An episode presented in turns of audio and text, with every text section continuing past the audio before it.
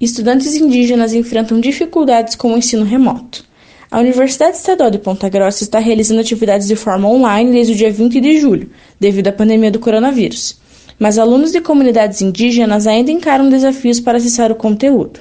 O universitário de Direito Wallace Raulino Sampaio afirma que ele e as irmãs, que também são acadêmicas da instituição, não conseguem assistir às aulas mesmo após receber o material de suporte da UEPG.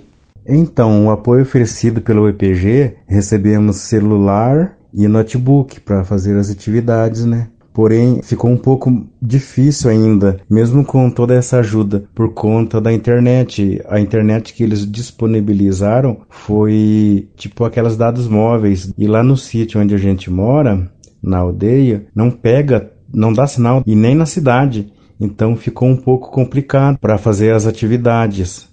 Wallace comentou que cogitou contratar a instalação de uma internet rural, porém, devido ao alto custo, não solicitou o serviço e agora acredita que poderá ficar retido por não ter conseguido acompanhar as atividades remotas e avaliações.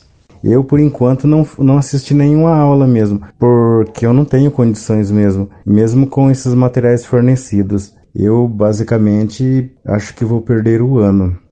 A coordenadora do Coletivo de Estudos e Ações Indígenas, professora Letícia Fraga, afirma que a instituição estava ciente da situação dos alunos quando se pensou em aplicar as aulas online quando começou assim o levantamento da situação dos alunos uh, relativo, né, para fazer a implantação das aulas remotas, então a gente já sabia que um, um grupo não conseguiria seguir esse ensino remoto. Letícia disse ainda que está sendo realizado um acompanhamento por parte do coletivo e da universidade com os alunos indígenas da universidade, além de trabalhos remotos para a inclusão destas comunidades. Segundo o boletim do município de Ponta Grossa, a cidade registrou 48 novos casos e um novo óbito no dia 28 de outubro. Eu sou Catarina Jaworski Edlin, em colaboração com Vitória Catarina Celares, e esse foi o Boletim Covid-19 Informação contra a Pandemia, uma produção diária do curso de jornalismo da Universidade Estadual de Ponta Grossa.